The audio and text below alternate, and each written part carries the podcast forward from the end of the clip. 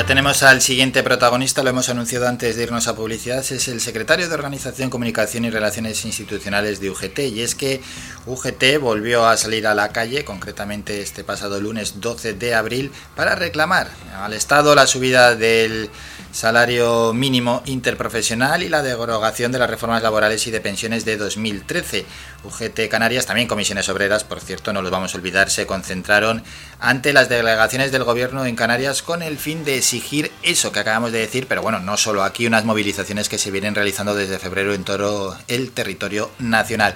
Queremos hablar, por tanto, de esa posición de UGT que tiene en torno a la subida del salario mínimo interprofesional y, por supuesto, de la reforma laboral y de la reforma de pensiones. Y estamos con Héctor Fajardo. Héctor, buenos días.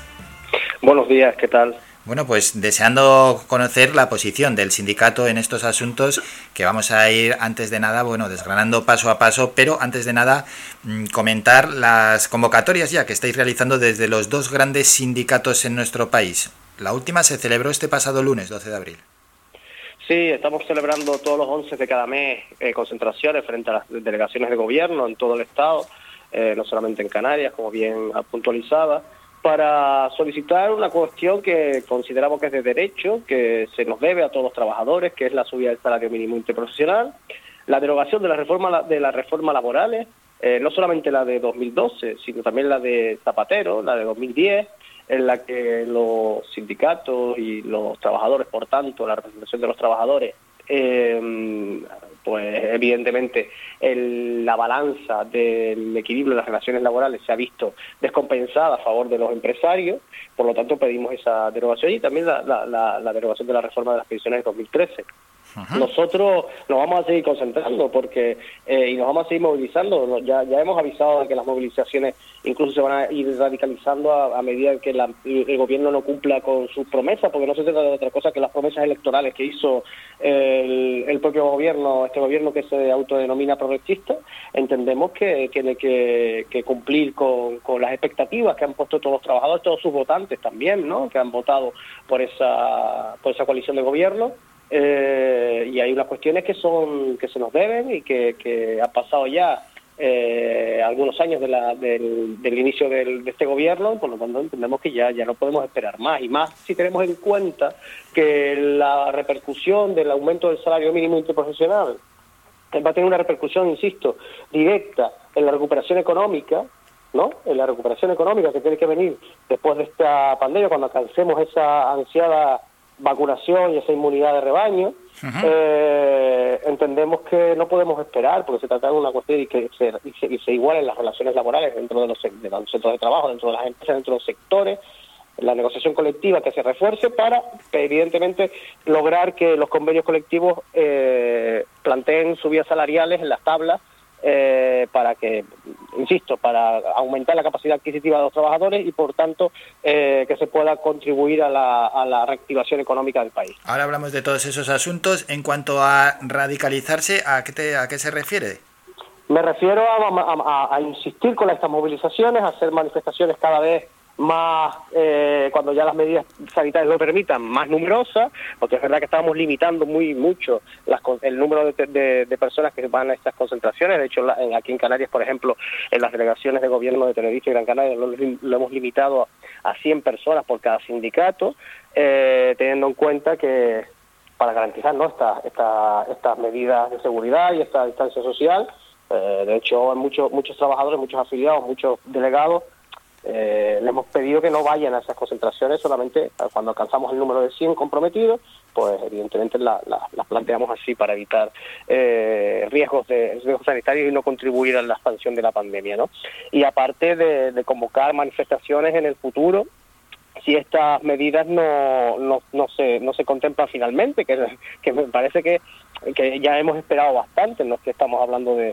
Nosotros somos conscientes de que estamos ante una situación delicada desde el punto de vista sanitario, ¿no?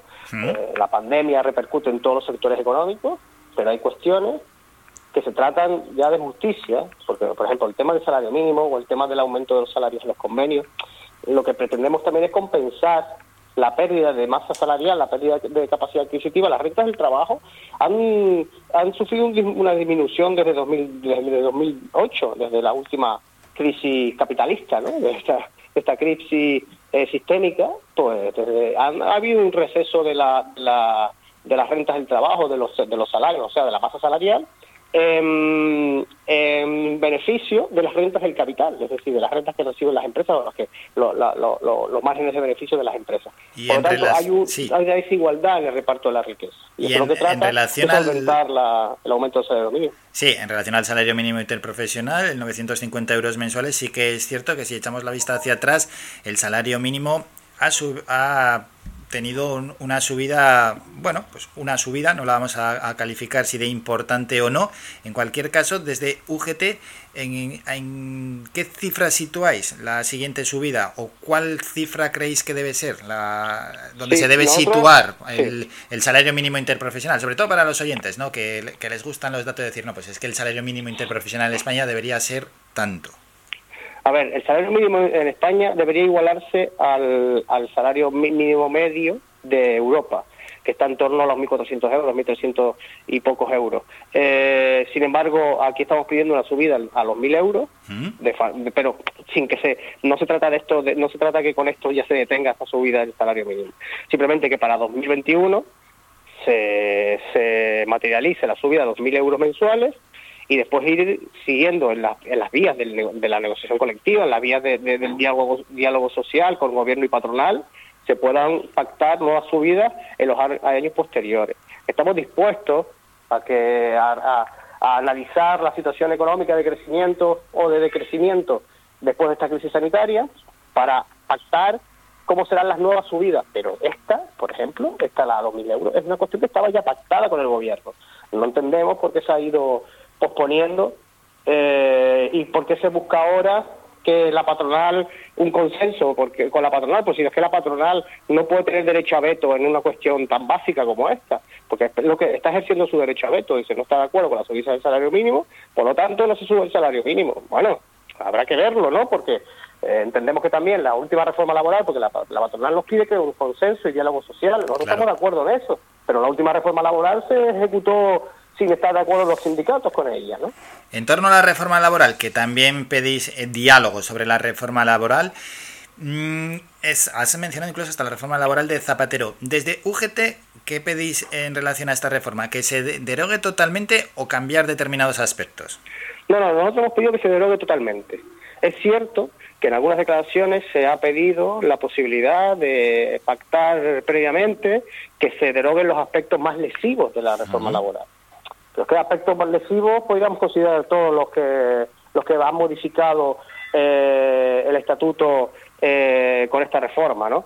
Eh, por ejemplo, el abaratamiento de los despidos es una cuestión que nosotros no estamos muy en contra del abaratamiento de los despidos, porque es la única cláusula que nos garantiza que garantiza también el empleo, cierta, que le da cierta seguridad al empleo al empleo sobre todo cuando se ya se, se, van, se va logrando antigüedad dentro de las empresas, cuando cumplimos años, y luego es más difícil eh, eh, volver a, reintegrarlos al, mercado laboral, ¿no? Entonces, el abaratamiento de los despidos, es una cuestión que no estamos de acuerdo, eh, la capacidad que tiene la, la patronal ahora mismo con esta reforma laboral de ejecutar medidas como pueden ser expedientes de regulación de empleo, cambios sustanciales de las condiciones de trabajo, o medidas que afecten al colectivo de trabajadores en general, que las pueden ejecutar de manera eh, unilateral, sin llegar a acuerdos con la, con la parte, la parte social, o sea, con la representación de los trabajadores. Es decir, si ahora mismo, eh, antes, cuando no se llegaba a un acuerdo, ese, ese expediente de regulación, en un expediente de regulación de empleo, por poner un ejemplo, cuando no se llegaba a un acuerdo entre patronal y sindicatos o entre la representación empresarial y la representación de los trabajadores, eh, ese, ese expediente se enviaba a la Dirección General de Trabajo, que emitía un dictamen favorable o no favorable a la ejecución del ERE. Ahora mismo no, ahora mismo se ejecuta el ERE y aunque esté en contra a la inspección de trabajo, la Dirección General, se ejecuta el ERE y luego tenemos que ir a los juzgados, pero mientras los trabajadores están en la calle. ¿Entiendes? Entonces nosotros queremos recuperar de verdad la negociación colectiva porque ahora mismo hay un desequilibrio. La empresa, o la patronal, la parte empresarial, tiene mucho más poder que el que podemos tener nosotros dentro de, los centros de trabajo para garantizar que se respeten los derechos laborales y para garantizar también el diálogo social, insisto con esto, y la negociación colectiva dentro de los centros de trabajo. Y el último gran punto que pedís, la reforma de pensiones. Nosotros hemos solicitado ya que se vuelva otra vez a la, al, a la actualización de las pensiones conforme al IPC. Nosotros eh, estamos dispuestos también a, establecer un gran pacto de, Estado con respecto al tema de las pensiones que garantice que se vayan eh, actualizando las mismas eh, conforme pasen los años y, que tenga que ver evidentemente con el índice de precios, el índice de precios del consumo, ¿no? Porque el, lo que no podemos permitir es que los pensionistas eh, estén perdiendo cada vez más capacidad adquisitiva, porque, lo que, porque los precios tienden a subir, pero sin embargo las pensiones tienden a mantenerse o a bajar en algunos casos. Por lo tanto, nosotros solicitamos la actualización de las pensiones conforme al IPC, que es una de las posturas que nosotros hemos llevado y queremos llevar al Pacto de Toledo. Bueno, pues esa actualización de pensiones. ¿Y creéis que está garantizado el sistema de pensiones a futuro? A ver, nosotros creemos que sí creemos que sí, que el sistema de pensiones, a pesar de que nos quieren hacer entender que, que no es, no es, eh, que no se puede sostener en el tiempo, no es sostenible, entendemos que sí, se ha mantenido hasta el momento. Eh, si es necesario hacer, realizar una reforma, que se realice, pero que es la garantía, es una garantía básica del estado de bienestar, ¿no? Pues el, mantenimiento de las pensiones. Nosotros vamos a luchar para que eso se, se, se, mantenga y que se que, sea un sistema sostenible, que, que, que, es lo que lo, lo que que entendemos que hay que hacer. Por ejemplo, a nosotros las declaraciones de Escribá del ministro Escribá con respecto al, al tema de la prolongación de la, de la edad de jubilación a cambio de un incentivo eh, que nos, nos molestan ciertamente porque es, es enmascarar lo que es aumentar eh, un aumento de la edad para la edad de jubilación, que entendemos que no está ni, ni, mucho menos justificada, eh, a cambio de un incentivo económico. Eh, además mencionaba que estaba esto estaba eh, ya había estado acordado o, había sido fruto del diálogo con los agentes sociales. Eso no es cierto. Entonces estamos bastante molestos con esa ocurrencia que ha tenido el ministro no con respecto a las pensiones. Creo que el la sostenibilidad del sistema de las pensiones eh, conlleva sentarnos en la mesa de diálogo, sentarnos a negociar y no negociar a base de, ocurrencias en los medios de comunicación. Y una última pregunta. Para el 1 de mayo, desde los sindicatos, ¿estáis preparando alguna gran movilización? Sí, nosotros vamos a salir a la calle este primero de mayo. Eh, estamos estableciendo eh, cómo lo vamos a hacer, conjuntamente con comisiones obreras en esta unidad de acción.